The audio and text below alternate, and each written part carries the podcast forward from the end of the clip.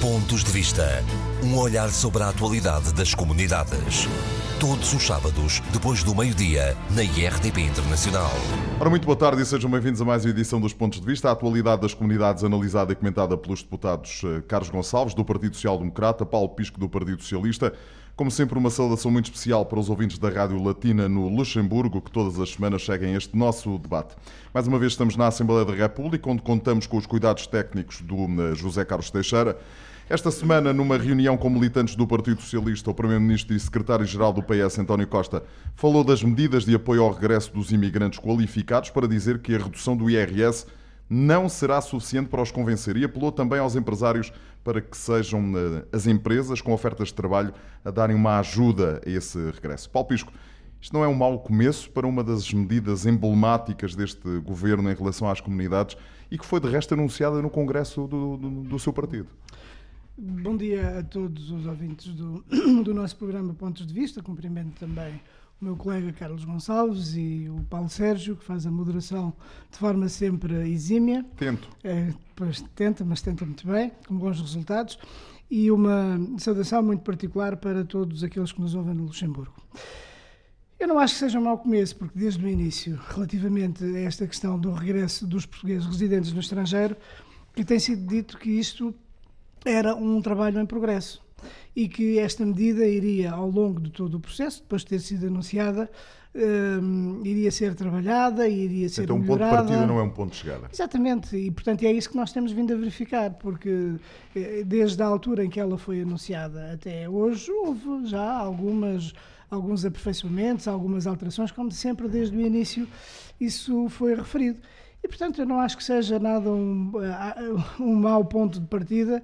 Eu acho que até é um sinal de abertura da parte do governo, como de resto tem acontecido relativamente a muitas outras matérias.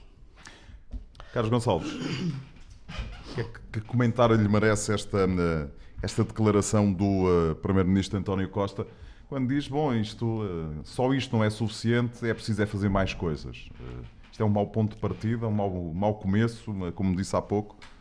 Em primeiro lugar, permita-me que saúde o auditório, programas pontos de vista.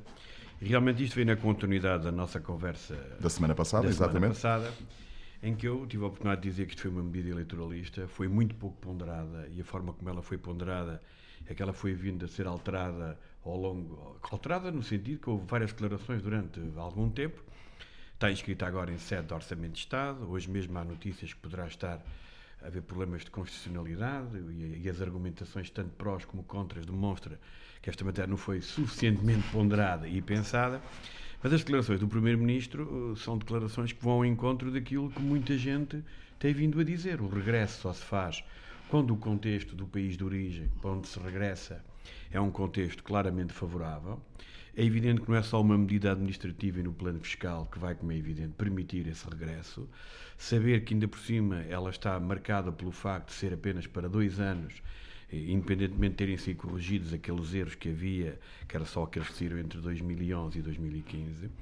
É uma medida que também tem uma particularidade, porque obriga, a, só, só, só, só, se aplica àqueles que saíram de Portugal, ou seja, muito particularmente na Europa, um mundo de lusodescendentes muito elevado, que eventualmente não sendo do regresso poderiam estar interessados nesta matéria, mas também é verdade que este instrumento é um segundo instrumento que vai, como é evidente, ser dirimido com o outro, que é o Estatuto de Não Residentes. Eu já tive aqui a oportunidade de dizer que até a própria comunicação social teve o mérito de publicar simuladores para que as pessoas que estão no estrangeiro, que eventualmente queiram regressar para Portugal, possam claramente simular qual é que é o instrumento mais favorável, se é esta nova medida do IRS aplicada a 50% dos rendimentos ou é o Estatuto de Não Residentes. Já estou a ver aí alguns escritórios de advogados a tentar perceber qual é que é mais favorável, mas as declarações sobre o Primeiro-Ministro vão ao encontro de que se perceber, toda a gente sabe, muito particularmente a partir de uma certa idade, enquanto o Estado do Serviço Nacional de Saúde estiver como está, dificilmente farão uma, um regresso definitivo. Esta apresentação desta proposta também demonstra algum desconhecimento da realidade das comunidades portuguesas. As pessoas, quando vão para o estrangeiro, é evidente que têm sempre vontade de regressar, mas depois começam a criar raízes, a criar família, uh, no plano profissional, há, há, há muitas vezes que os obriga quase a ficar lá pela sua competência técnica e não só. E eu realmente sempre defendi que nesta matéria, o Sr. Primeiro-Ministro fala aqui de empregos, aquilo que eu gostaria aqui de realçar é que o Sr. Primeiro-Ministro poderia eventualmente também falar dos empregos que as empresas das comunidades portuguesas que investem em Portugal criam no nosso país. E aí nós tínhamos, temos algo a aproveitar, que é muito particularmente nos territórios de baixa densidade, nos territórios do interior, em que, independentemente de serem portugueses, cada cidadão que está no estrangeiro tem uma ligação muito forte com o seu conselho, com a sua freguesia, com a sua terra. Tem havido alguns investimentos importantes nas zonas do interior do país, provenientes das comunidades portuguesas, que são fundamentais para aqueles territórios. E eu acho que o governo, em vez de apresentar uma proposta tão eleitoralista, podia pensar algo mais vasto de favorecer o investimento das comunidades portuguesas, dos empresários das comunidades portuguesas no nosso país, para criar emprego e, ao mesmo tempo, transportar com eles um conjunto de pessoas que já trabalham com eles no estrangeiro, porque se for reparar as empresas que se instalaram em Portugal ao longo dos últimos anos, provenientes de países, comunidades portuguesas, ou que são de portugueses a residir no estrangeiro essas empresas, o quadro do pessoal que depois fica a trabalhar em Portugal, muito dele veio de fora. E, portanto, isso sim é um regresso efetivo. Isto é uma medida que demonstra claramente, e as declarações do Primeiro-Ministro já permitem vislumbrar que o próprio Governo não espera grande sucesso da iniciativa. Uh, Paulo. Eu, eu, mais uma Imagino vez, quero estou, dizer mais alguma como é coisa óbvio, porque estou absolutamente surpreendido com a forma como o meu colega Carlos Gonçalves torpedeia esta, esta Oh, Sr. medida. Deputado, Sr. Deputado, utiliza Eu- sempre eu uma, um- adjetivação, torpedeia. Exatamente, eu ouvi o Eu acho que estes debates, este tema é um tema importante. Acho que é bom manter um Não, nível. não, Quer dizer, é- eu não tenho eu direito a, ouvi-o a- a não concordar com o Eu governo. ouvi-o serenamente. Eu, eu não tenho. Acho que tem responder. todo o direito. Eu O ouvi deputado acha que não. Acha que só por eu ser de outro partido político eu, Eu acho nunca tenho razão. ouvir, eh, Lamento imenso. E nesta matéria, quem me dá razão a mim foi o Sr. Primeiro-Ministro, que Eu fez estas declarações que até pareciam as minhas da semana passada É, é programa. assim, eu saio do programa. Não sai não nada, Paulo. Se o deputado se Não quiser sair do programa é não, por ter não, falta de não, não argumentação. Logo no não início já não tem argumentação, eu fico Não, preocupado. Não, fica, preocupado. Não fico preocupado. Não, Eu é fico, muito preocupado, porque é eu quero espécie- que as pessoas Não, defendam os projetos que apresentam. Já vi que têm dificuldades e o Primeiro-Ministro já se mostrou isso. Paulo Pisco. Um bocadinho de respeito por quem está aqui Não, à sua frente. torpedear é que eu acho que há, há É limites. torpedear, Oh, exatamente. Torpedear- oh, oh, oh, oh, é uma Por amor de Deus, eu fiz um comentário. É um uma forma de comentário utilizar é- argumentos um que vão contra comentário uma determinada correto. proposta. O A deputado, quando não não tem argumentos, utiliza uma adjetivação que não é Carlos própria Gonçalves. neste tipo de o- vamos lá. A sua função de moderador. Bom, Estou a tentar. em primeiro... Há bocadinho acabou de elogiar ele, ele- e, e realmente tem razão para elogiar nesta matéria. E, bom, em primeiro lugar, eu gostaria de dizer aqui uma coisa que me parece a maior das evidências. Entre este governo e o anterior governo há uma diferença muito grande entre mandar emigrar os portugueses e fazer ah, sugestões e propostas para que eles possam regressar. Esta é uma diferença fundamental. O anterior governo esteve apostado entre o primeiro-ministro e o conjunto de ministros e secretários de Estado a sugerir que os portugueses imigrassem. Então, mas mandou houvessem- sugeriu? Sugeriu, mandar, Já alterou, é começou de mandar, já vai sugerir. Continua. Daqui a bocado não aconteceu nada, Depois, mas vamos lá. E depois, esta medida é uma medida que é extraordinariamente positiva e que é absolutamente necessária. E é desta forma que ela tem que ser encarada. Ela é necessária e não é a única medida, é uma entre várias medidas. Há algumas eh, que estão em curso, há outras que vão ser aperfeiçoadas e há um conjunto destas medidas que estão, fazem parte do Orçamento do Estado. Isso teremos a oportunidade depois de falar mais Certo, mais detalhadamente, detalhadamente mais à frente. relativamente a todas estas eh, medidas. Agora, é um dever, e eu julgo que isso é que é importante, é um dever do governo fazer tudo o que seja possível para que os portugueses que um dia emigraram, portanto, ninguém emigra porque gosta ou porque quer, emigram porque as pessoas têm necessidade, porque têm falta de oportunidades. Aconteceu de uma maneira muito premente durante o período anterior em que vivemos numa crise profundíssima, o país bateu verdadeiramente no fundo, mas ao longo da nossa história tivemos montes de muitos períodos eh, migratórios em que as pessoas, contra a sua vontade, emigraram e há sempre muita gente que quer regressar. E quando as pessoas querem regressar, ah, elas querem regressar e ser recebidas, bem recebidas, querem que o país as receba de braços abertos. E, portanto, é estas, são estas as condições que nós temos que criar no nosso país para que as pessoas possam regressar. Há uma diferença muito grande entre o atual momento e político e económico e o anterior. No atual momento económico e político, nós temos uma, uma, uma, um crescimento e temos uma progressão económica, temos uma recuperação de rendimentos, temos uma recuperação de direitos, temos uma melhoria de todos os serviços públicos, designadamente aqueles que foram referidos. Ó, Sr. Deputado, designadamente aqueles deve estar sozinho nessa apreciação. Designadamente aqueles Olha, que foram vamos referidos. Vamos certamente falar do consulado de São Paulo, os vamos, imigrantes vamos. Designadamente, devem estar felicíssimos com as suas declarações. Designadamente, Deve ter qualquer coisa para nos designadamente dizer. aqueles Nós que foram referidos, que foi o Serviço, Serviço Nacional, de, Saúde, Saúde. em que o Governo Fantástico. O Serviço Nacional de Saúde, basta abrir a governo, televisão. Exatamente, eu, mas já esqueceu E o que é até, que o seu até o governo próprio fez. ministro já saiu. Já esqueceu, o que demonstra a situação. já se esqueceu do que o seu governo a fez, não já? Fez bem Com em os lembrar o cortes Serviço de Nacional milhões no. Serviço porque Nacional de os nossos imigrantes que nos ouvem em qualquer parte de- do mundo, quando vêm a Portugal, cortes realmente no encontram uma realidade muito próxima. uma amor imigração de médicos como nós Oh, e oh, de enfermeiros mas eu já como lá nós vou, nunca ouvimos. eu já lá vou essa questão. Está a fugir à proposta. Não estou a falar. Falou numa proposta e várias. Ainda não falou da proposta. Está tudo ligado. Ainda não falou da proposta. E, portanto, nós temos hoje uma situação económica que é uma situação económica que continua em expansão, continuamos a crescer acima da média da União Europeia, mesmo para este ano, temos umas contas públicas temos muito mais... muito mais baixo dos 28. Temos- por amor de Deus. temos temos a crescer acima da média. Já é difícil este tipo de Temos argumentação. E- está-se a esgotar, Deixe- sabe tão é, bem como eu, não vale a pena, não vale a pena. PSD Mas concretiza a proposta. Nós gostaríamos, eu e os Se ouvintes, estivesse perceber. calado um bocadinho, Oh, se estivesse um bocadinho calado... Sr. Então, Deputado, com o Sr. Deputado estamos num debate político. eu-. Exatamente. Está a falar há 10 minutos e ainda não concretizou a proposta. Concretize-a, explique-a. Então, De que forma é que ela pode eventualmente beneficiar ou não. É o que os ouvintes Paulo Pisco, defendem. vamos ter- terminar para. Anda a falar para do anterior governo, ainda quero falar para do anterior governo. do- Anda a. Eu- falar que mandaram emigrar. Diz que é absolutamente Exatamente. necessário, mas explica aos portugueses no estrangeiro, de uma vez por todas, de uma forma clara e técnica, porque é absolutamente necessária, quando já há um instrumento que havia no passado que o permite, que é um complemento, tudo bem. Agora, por amor de Deus, diga claramente, concretiza a proposta. Diga o- como é que é, como não é, como é que vai ser, qual é a vontade sua de rir, previsão, no plano económico, que é conta, por a forma como, ah, como o Carlos Gonçalves entra no debate. não, porque o orçamento é uma matéria E- técnica, não é uma matéria de semântica ou, ou de demagogia, é uma matéria técnica. Não, é uma- é uma, uma matéria técnica a é uma proposta matéria tem que ser política. medida. E, É portanto, uma o seu matéria deputado, técnica e é o uma matéria primeiro-ministro política. Já veio O PSD nas e o deputado Carlos O Gonçalves deputado passam a aumenta vida a desvalorizar, não, passam a é vida, desvalorizar. exatamente, passam a vida a, desval- a a desvalorizar as medidas que são apresentadas pelo governo. Eu só peguei nas Claro palavras do Primeiro-Ministro, que aqui o Paulo Sérgio, Ouça, então não fui eu que ah, falei, foi o Primeiro-Ministro.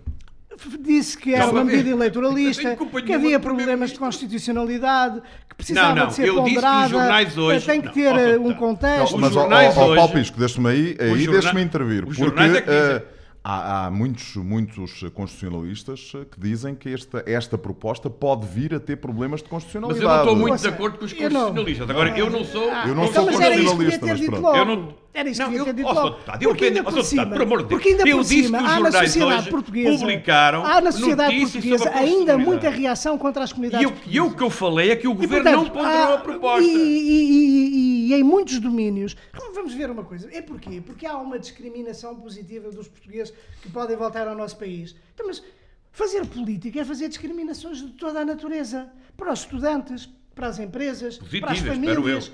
Para, para, para todas as camadas da nossa sociedade, para os médicos. Os médicos que vão para o interior têm discriminação positiva porque têm mais, têm, têm, têm mais rendimentos, têm mais salários, Eu têm depois mais. só aqui é- Sim, muito Agora, rapidamente, porque eu quero mudar eu, eu Está a a tempo. nossa, a nossa, na nossa sociedade Vamos- continua a vamos, haver, eh, continua a haver uma, uma, uma vasta camada da nossa população que gosta muito de se pronunciar sobre este tipo de questões que dizem respeito aos portugueses que residem no estrangeiro.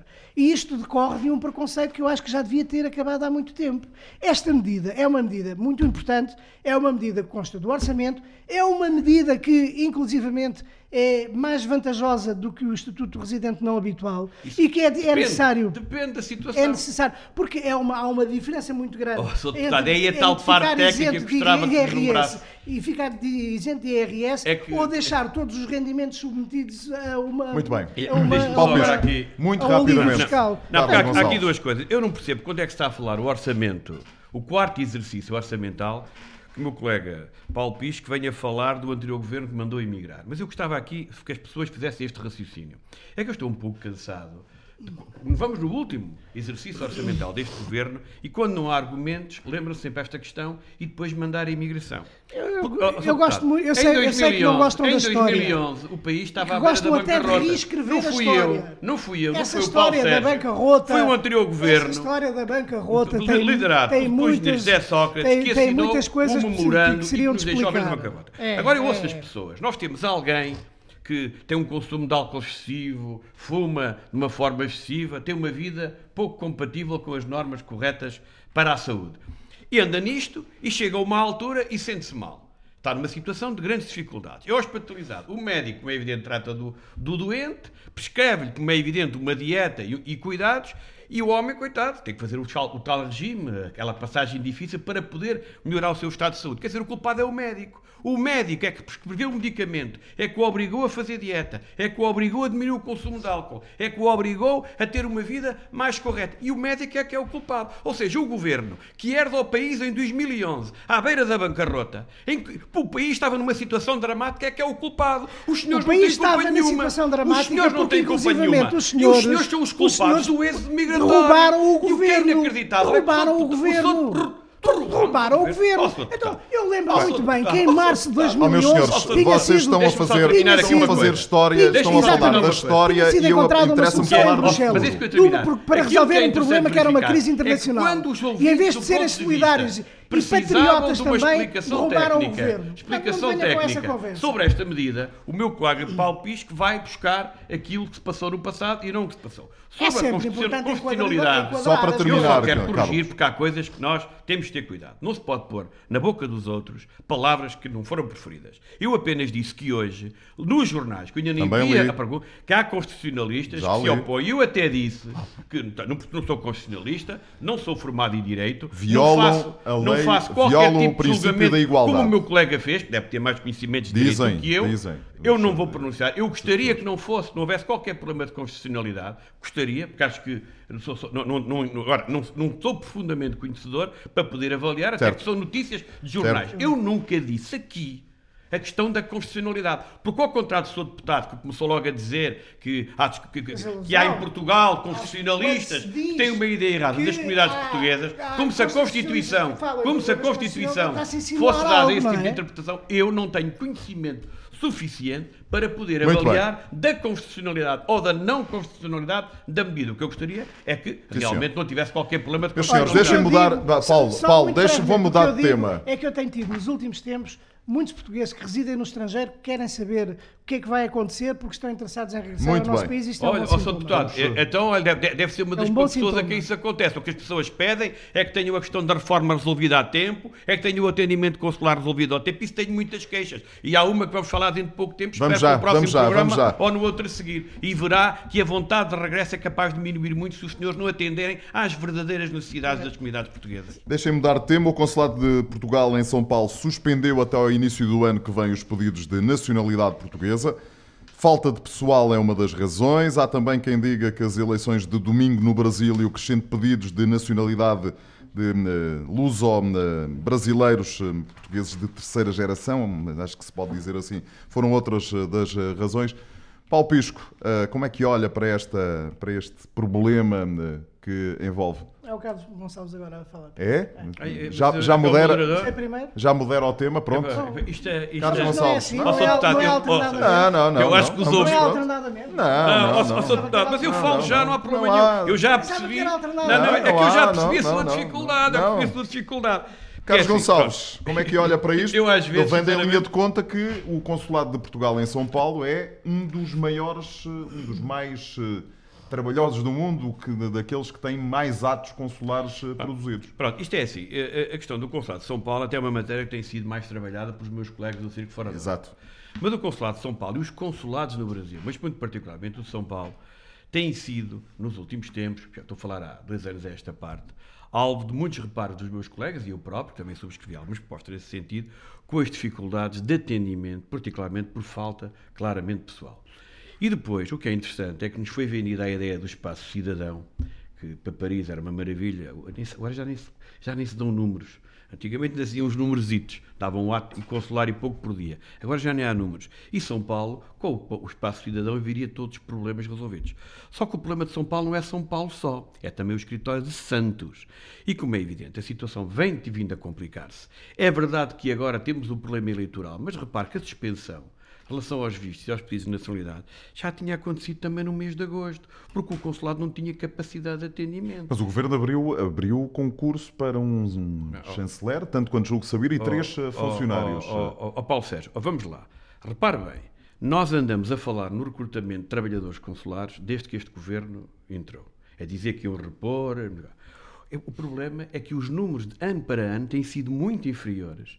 Em termos de recrutamento pessoal, àqueles que existiram no tempo da tal Troika, que parecia que era o tempo mais difícil. E mesmo este ano, quando nos foi prometido pelo Ministro dos Negócios Estrangeiros que seriam muito acima de 100, neste momento estão 150 e tal trabalhadores que foram recrutados, e não estou a contar nestes números, tanto que posso dizer assim como estes, pessoas dos call centers e companhia, dizer que os números são praticamente idênticos àqueles que ocorreram em 2014, só que estes incluem muitos eh, auxiliares de residência, portanto cozinheiros e, e motoristas. Ou seja, o número de trabalhadores administrativos é bem inferior àquele que havia no, no tempo da Troika.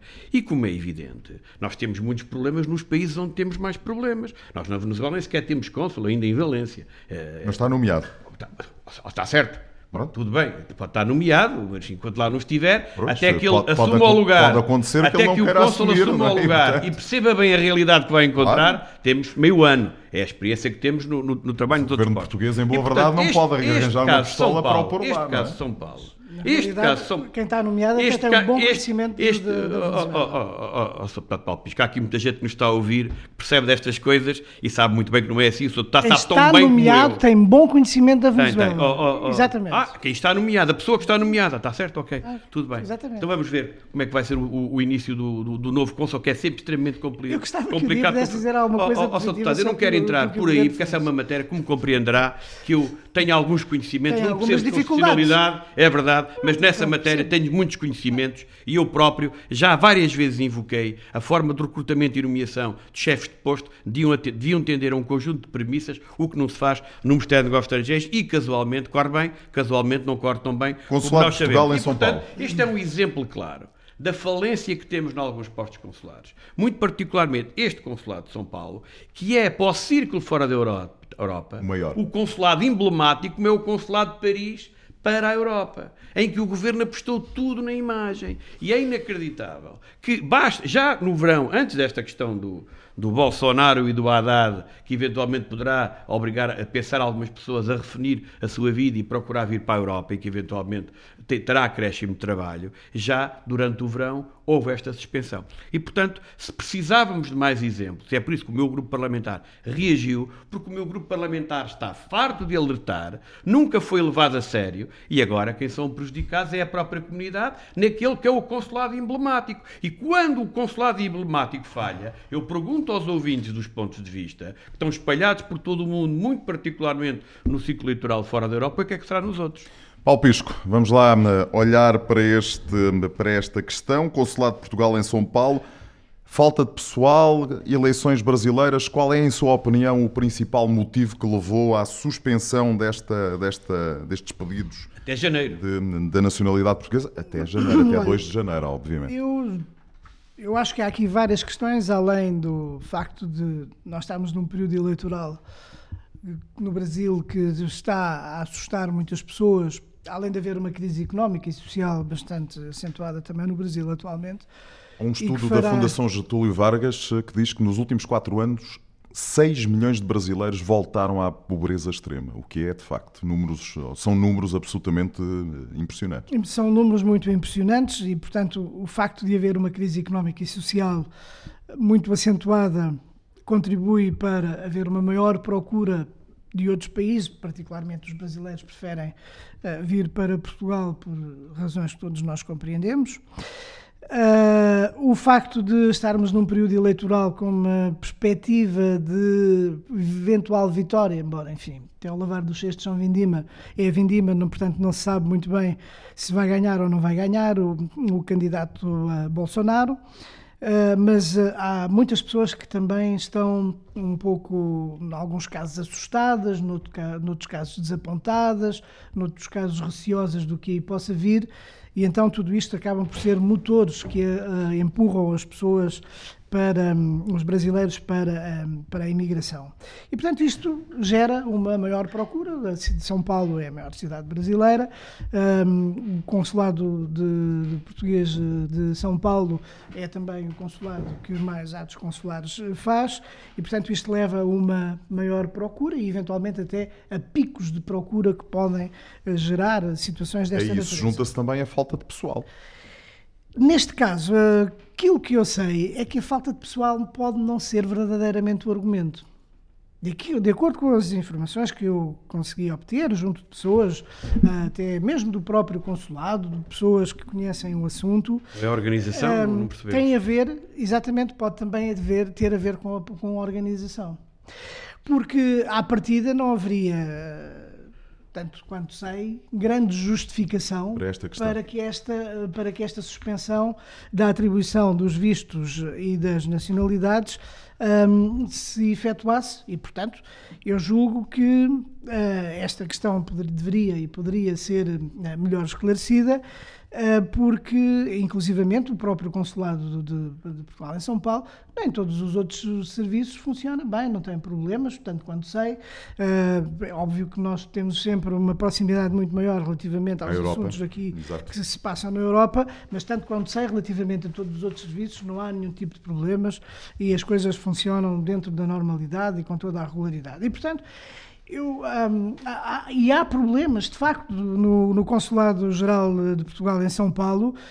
Um, há também um problema que é um problema sério e que o próprio, eu julgo que o próprio Cônsul deveria atender e que tem a ver com o facto de, e isso tem, tem sido também uma denúncia que tem sido feita, de os uh, funcionários que são que estão lá em prestação de serviço, portanto, terceirizados, uh, tenham também acesso a todo tipo de, de, de dados, das bases de dados. Portanto, é uma questão organiza de, de, organização. Eu acho que há aqui uma questão de organização que deve ser, em primeiro lugar, levada um, em consideração. Mais do que as questões de falta de pessoal, uh, aquilo que me dizem também é que, não obstante o número de atos ser bastante elevado, mas hum, não, há, não será propriamente essa a razão. Será mais uma, uma questão de organização interna. Como nós sabemos, os, os chefes de posto, e agora há um novo chefe de posto no, no, no, no Consulado-Geral de Portugal em São Paulo, um, portanto têm, têm, têm a obrigação e o ascendente de fazer uma organização que permita aos serviços serem o mais céleres Vamos esperar possível, que no início de 2019 as coisas sejam certo. rapidamente e bem atendidos. Portanto, eu acho que há aqui essencialmente uma questão de organização e que eu espero que seja resolvida e que um, que o próprio que o próprio cônsul enfim possa suprir Sim, as carências que, que agora Gonçalves, estão a verificar-se no atendimento. Que a seguir quero ouvir eu, sobre eu, as eleições. Eu quero ser muito breve, mas eu tomei nota daquilo que ouvi. Portanto, aparentemente no Consulado de Portugal um problema é da organização. E, portanto, depreendi também que o chefe de posto é que tem que resolver o assunto. Agora, eu duvido muito, eu fui Estado de Estado das Comunidades Portuguesas, duvido muito que o seu Consul-Geral de Portugal em São Paulo tenha tomado esta decisão agora, suspensão dos serviços e em agosto, sem autorização do Ministro. Portanto, isto é qualquer coisa que o grupo parlamentar do PC vai ter que, PC vai ter que averiguar, porque realmente seria muito grave que o chefe de posto numa matéria com a importância que tem da emissão de vistos e dos pedidos de nacionalidade, por questões de organização e de incapacidade organizativa interna, tenha tomado esta decisão. E, portanto, eu fico altamente preocupado. Aparentemente, o problema de São Paulo é o Cônsul. Isto vem à, à resposta à, à, pergunta anterior, quando eu falei do Cônsul de Valência. Aparentemente, o de Valência ainda nem sequer lá está, mas é extremamente competente. O de São Paulo, aparentemente, Quem é que face a esta questão. competente? Eu disse que era extremamente competente. Muito conhecedor da realidade da Venezuela. Disse Agora, que era conhecedor aqui, da realidade caso, da Venezuela. Não estou a dizer, não disse que era, não disse, não disse que, que era cônsul, extremamente competente. Que o Portanto, não ponha Paulo, na minha boca aquilo que eu não disse. O cônsul de São Paulo aparentemente há um problema de organização, solicitou ao chefe de posto e, portanto, deve ter tomado estas decisões sem autorização do ministro. Eu realmente Quem nos todos ouve, os serviços quem funcionam nos bem ouve, e só aqueles é que quem não estão a nos ouve, funcionar, quem que é que nos se passa ouve, ali? deve ficar altamente Hã? preocupado. Não, e tem- porque matérias que então, têm a ver tem conhecimento com que não é um problema de organização? E com os vistos, o cônsul suspende sem a autorização do ministro. Olha, eu com toda a honestidade, é a primeira vez, quer dizer, já pensava que era impossível, mas é a primeira vez que, que, quer dizer, que alguém, se isto se confirmar, então é de uma gravidade notável o que é que está a fazer o seu Ministro dos Negócios Estrangeiros. O seu Ministro é um consulado que suspendeu o- a- a- os pedidos de nacionalidade e a questão dos vistos por falta de organização do Cônsul-Geral de São Paulo no mês de agosto, agora continua e não faz nada, por amor de Deus. que fazer. Por amor de Deus. Eu espero- Portanto, tem que fazer Por amor de e eu espero que já tenham ó, sido deputado, Eu tenho ouvido tudo, para a resolução mas eu não, problema, isto não é? demonstra, eu- Portanto, isto isto há são matérias, isto aqui, em isto primeiro são lugar, é uma organização isto são matérias não é? de uma Se importância, até, se repare, até determinado isto ponto são as coisas funcionam de uma bem e depois deixam importância. de funcionar, é porque há um problema de organização. A questão dos Isso vistos óbvio, e a questão dos pedidos é? de nacionalidade É- são matérias de uma importância muito, muito acima de qualquer outro ato consular. E, portanto, as suas declarações deixam-me altamente preocupado e o PSD tem que questionar o ministro porque tem um cônsul, nas suas palavras, que não, não consegue organizar o posto e, e que suspende. Não, Sr. Deputado, não. sempre- cada- Sr. cada Deputado, tema, seja em cada correto, tema, seja correto. Nós estamos a falar de duas matérias, estamos a falar de duas matérias de grande importância Exatamente. de que são os pedidos de nacionalidade dizer, e "Ah, os vistos. A culpa é do governo, não O é o sou- governo, não é o governo. Já O que- percebemos o que é que, temos que um cônsul é um decide tudo do sozinho, o ministro não tem qualquer responsabilidade e permita-me que eu agora politicamente interprete como é que o ministro dos Negócios Estrangeiros, sabendo que desde agosto há um cônsul que em São Paulo não consegue organizar, que de forma unilateral suspende os serviços e não faz nada. Portanto, isto é qualquer coisa que eu, eu estaria à espera de toda a argumentação. Mas fico, fico como português e não tanto como político, fico altamente preocupado com aquilo que acabou agora de, de desvendar aqui ao programa Pontos de Vista e era bom que o Cônsul-Geral de Portugal em São Paulo tivesse a oportunidade Vamos, de responder vamos procurar a, esta, a este tipo de acusação. Meus senhores, as eleições do Brasil são este domingo. Tudo indica que Jair Bolsonaro seja o próximo presidente brasileiro, derrotando o candidato do Partido dos Trabalhadores, Fernando Haddad. Bolsonaro tem ganho eleitorado com um discurso radical, para ser simpático. Muitos analistas consideram ser de eh, marcadamente extrema-direita. Por aquilo que também já se percebeu, a comunidade portuguesa parece apoiar Bolsonaro. Paulo Pisco, posso começar por si agora? Dá- Dá-me essa, dá essa a possibilidade. Está na alternância. Estou, na, estou uma Tem espécie direito de escolha, deputado tem, tem- tem direito de escolha hoje.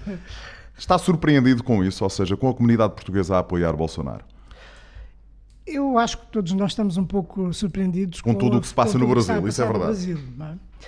Porque hum, a forma, inclusivamente, como o próprio candidato Jair Bolsonaro tem feito a sua campanha, tudo aquilo que ele tem dito sobre. Uh, Deixa-me só dizer uma coisa, Paulo. que aquilo que é? fazemos aqui todas as semanas, que é debate, é uma coisa que ele não quer nem pouco mais ou menos Exatamente. fazer. E, portanto, eh, Exatamente. Só por isso é algo de bastante estranho. Nós vemos sempre eh, transmitir as suas eh, declarações através de Redes de sociais. redes sociais, de, de- de vídeos, por telefone, etc. E é de facto uma situação muito estranha. O- e depois o- há aqui um problema que tem a ver eh, com a atual situação política, com, aquele, com a herança também do PT, e que eu ouço nas reações das pessoas que lá estão. De que, portanto, já experimentaram eh, tudo, vamos experimentar isto também, não é? e é mais do que isso. Há ali uma hum, animosidade, quase uma raiva relativamente a todo o período da governação do PT e a todos os casos de corrupção que no última, na última fase eh, surgiram à luz do dia com uma, uma violência enorme, porque hum, foi, foi de acordo com aquilo que foi tornado público, era uma, uma rede de corrupção que envolvia tudo- toda a gente. E, de facto, isto pode ser uma explicação. Mas, agora, independentemente disso, há algo que é muito mais preocupante, que tem a ver com aquilo que muitas pessoas dizem e que parece óbvio a partir daquilo, das declarações que são feitas pelo candidato Bolsonaro e que tem a ver com a própria natureza da, da democracia que pode estar em causa. Há muita gente que considera que a democracia está em causa. É surpreendente que, de facto, Eu acho que não se pode generalizar dizendo que a comunidade portuguesa está toda com o Bolsonaro. Não, não disse isso. Não se pode generalizar. Mas há aqui uma tendência há, para que esteja com o Bolsonaro, há muitos, sim. Há muitos, e os, e os brasileiros no estrangeiro, aqueles que emigraram. Aqui em Portugal, exemplo, na primeira volta, exatamente. 56% votaram em Bolsonaro, exatamente. não é? Bolsonaro só perdeu na, na Alemanha, uh, na Europa. E, portanto, há esta tendência também, mesmo até aqueles que emigraram, enfim, uh, são sensíveis. E eu digo isto este, por esta razão. É que, por exemplo, em países onde há imigração brasileira, a imprensa, de uma maneira geral, é muito crítica relativamente ao percurso do Bolsonaro. E surge muitas vezes na, no, no, debate público, porque há um envolvimento em Portugal, há um grande envolvimento claro. do, no debate público a, a, propósito das eleições no Brasil. Há muita gente que fala das eleições no Brasil, estamos a viver, estamos a viver isto com uma grande proximidade, com uma grande emoção, uh, porque se, por se tratar de um país com o qual nós temos todas estas afinidades. Uh, e, portanto, aqui nestes em Portugal, como noutros países, ou em Espanha, ou em França, ou no Reino Unido. Os brasileiros, a imprensa dá conta do, do lado mais negro do candidato Bolsonaro. O seu apego à ditadura, o seu elogio da tortura, a forma desbragada como ele diz que é preciso limpar toda a gente e metralhar até portanto, os, os, os da esquerda, um, a forma como ele se refere aos negros e às mulheres e as, a todas as minorias, aos índios, aos homossexuais. Os negros, os índios, fazem parte da identidade do Brasil. E, portanto, isto são propósitos de tal maneira estranhos, de tal maneira Uh, Portanto, não, não deixa de ser surpreendente que a comunidade é portuguesa que foi para lá uh, apoie Bolsonaro, apoie, apoie é, se reveja nesse é discurso. É não é? Agora, há uma coisa que eu também queria dizer, e eu tenho percebido isso nos últimos tempos, porque, bom, enfim, eu falo com muitos, muitas pessoas no Brasil, tenho muitos amigos no Brasil, portugueses, que vivem no Brasil, e, e, e constato, e isto é uma constatação, que quem está no Brasil também tem, ou uma, pelo menos uma boa parte da população, tem uma percepção diferente daqueles que estão fora do Brasil. E é com base nessa percepção que muitos deles constroem a sua ideia relativamente a Bolsonaro. E há aqui, de facto, este desnível. Aqui, aquilo que para nós é, de facto, um surpreendente e até nos assusta, para muitos, eh, muita gente da nossa comunidade aquilo eh, acaba por ser, o Bolsonaro acaba por ser um, um candidato que vai trair, tirar o país da situação uh, a que chegou. Portanto, é, uma, é algo extraordinariamente complicado e preocupante, de qualquer maneira. Só, só para dizer uma coisa muito breve. É muito preocupante, sobretudo, porque nós estamos a assistir em todos os continentes um, a um recrudescimento das forças de extrema-direita e até com propósitos verdadeiramente reacionários, fascistas, autoritários, totalitários. Uh, as declarações até, inclusivamente, de que para fechar o Supremo Tribunal era, bastava só um carro da polícia, como foi dito pelo filho do Bolsonaro. Tudo isto é assustador. Claro. E, portanto, e na América do Sul até é a extrema-esquerda. Estamos a viver na Venezuela um problema dramático e até é a extrema-esquerda. Exatamente. Nessas coisas dos extremismos não vale pôr a direita e a esquerda. É não, é extremismos, ponto é final. extremismo e ponto final. Mas há um recrudescimento Gonçalves, uh, que é muito preocupante. E começo por aqui. É, fico surpreendido que uh, grande parte da comunidade portuguesa apoie Bolsonaro. Nós estamos aqui deste lado do Atlântico. Uh, eu às vezes gosto um bocadinho de calçar os sapatos de quem está a viver a realidade, não é? A questão é esta. No Brasil este, este fenómeno é mais visível, que é assim. Nós não podemos pedir, nós uh, orgulhamos sempre de ver as nossas comunidades muito bem integradas, ou procuram a integração. No Brasil, essa integração, em alguns casos, é quase uma assimilação, porque o país é muito próximo culturalmente connosco, e nós sabemos todos porquê. E, portanto, quanto mais a comunidade é integrada, é evidente que nos comportamentos de vida, sociais e políticos, cada vez mais acompanha as médias nacionais. Se há uma tendência para votar em A, se a nossa comunidade está bem integrada, vai tentar votar como o vizinho. As tendências são as mesmas, porque os problemas de um português que está no Brasil e que está muito bem integrado é o mesmo do vizinho brasileiro que lá está. E, portanto, avalia, digamos, o, o, a situação política da mesma forma que o cidadão. E então no Brasil, que estamos a falar de comunidades que estão há há, há um século a viver lá de origem portuguesa, essa integração realmente é uma coisa mais do que efetiva. Eles são cidadãos brasileiros com uma ligação a Portugal. E, portanto, que sigam a tendência, a mim não me admira, que do, do, do resto da população. Mas eh, também conheço muitos portugueses que neste momento estão a tentar, independentemente até de não apoiarem o candidato uh, o Haddad, que, quer dizer, estou numa tentativa de que, uh, procurar que o Brasil não entre outra vez num domínio com um governo ou com um presidente muito próximo do, no discurso mais comum junto de alguns ditadores, e, portanto, eu conheço muitos portugueses que estão Porque a ter... o Brasil já passou por isso, não é? Claramente, e isso é que surpreende 1985, pessoas, é que não foi assim há tanto tempo como isso. Exatamente. Até Agora, a nossa comunidade, a, a nossa comunidade tem comportamentos eleitorais, base à sua integração e, e, e, iguais ao Brasil. Agora, é evidente que a avaliação é feita por eles lá, que, que a nós, que vivemos em sociedades diferentes, nos deixa muito preocupado, deixa, mas que nós, quando vemos o que está a passar na Europa nós começamos a perceber que, com situações sociais e económicas mais graves que é a do Brasil, é evidente que a população, no fundo, tem um, um sentimento de revolta e esse sentimento de revolta traduz-se naquilo que é: olha, vou votar neste estou farto disto tudo, estou farto dos partidos tradicionais. Nós temos países que estão connosco na União Europeia começam a ter discursos muito complicados, nós temos países como a França, em que viram todo o seu espectro eleitoral completamente alterado, porque as pessoas estavam saturadas do procedimento, da forma de de, de, de funcionamento. E imagino, por exemplo, Portugal, daqui a uns tempos, ter outra, outra grande crise, os portugueses também são capazes de começar a ficar cansados com as situações repetitivas que o país tem. Portanto, nós temos, cada país tem, tem as suas populações a viver e avalia, mas é verdade que o discurso populista hoje até passa melhor porque falou, não há debates, mas depois há as redes sociais, as formas de comunicação, o WhatsApp, as, as, as, a polémica desta as semana, fake news, fake news exatamente. Dizer, ouça, tudo isso, como é evidente, potencia o discurso. Oh, repare, o, o, discurso popularista é o quê? É, que também existe no exercício da política em Portugal. É ter respostas fáceis a problemas difíceis. Há problemas difíceis, há uns que põem uma frase no WhatsApp e depois há outros que querem argumentar de uma forma correta, com a apresentação de propostas. Portanto, entre uns e outros há um mundo que vai.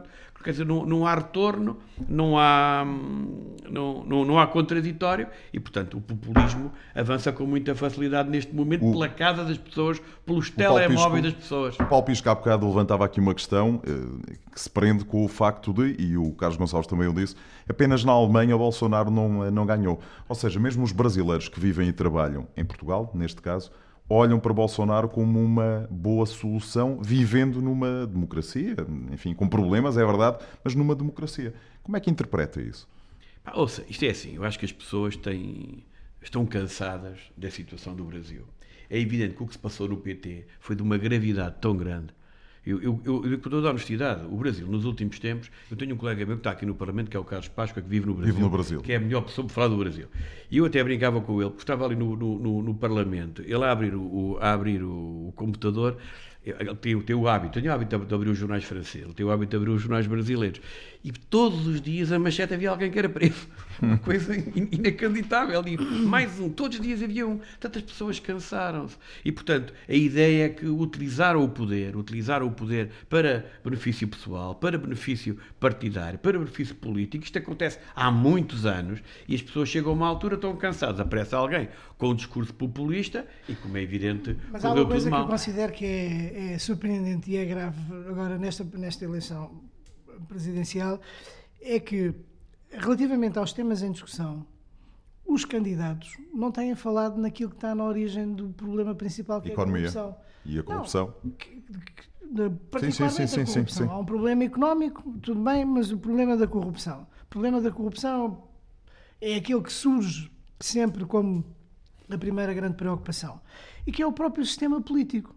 O próprio o sistema político brasileiro, a forma de eleição dos deputados estaduais e federais, é de tal maneira permeável à corrupção que hum, deveria ser por aí que todos deveriam começar.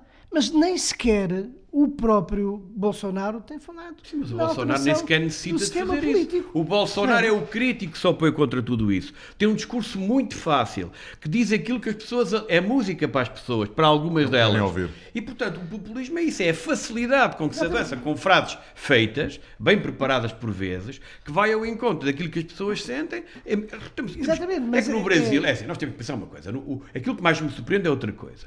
Nós, o, o Brasil é um. é um- é- é- existe muitas clivagens sociais. Nós temos uma grande parte do Brasil pá, que são pessoas com, com dificuldades de vida, muitas vezes com pouca instrução. E eu aí até posso às vezes perceber como é que estes discursos passam. Mas o que, estamos há bocadinho a falar de São Paulo, mas cidades como São Paulo, zonas como Porto Alegre, zo- zonas em que. Sim, Rio de é- Janeiro e São em Paulo que se vive votaram bem, em que as esmagadoramente, pessoas têm um nível. E até aí o Bolsonaro em ganha. Bolsonaro.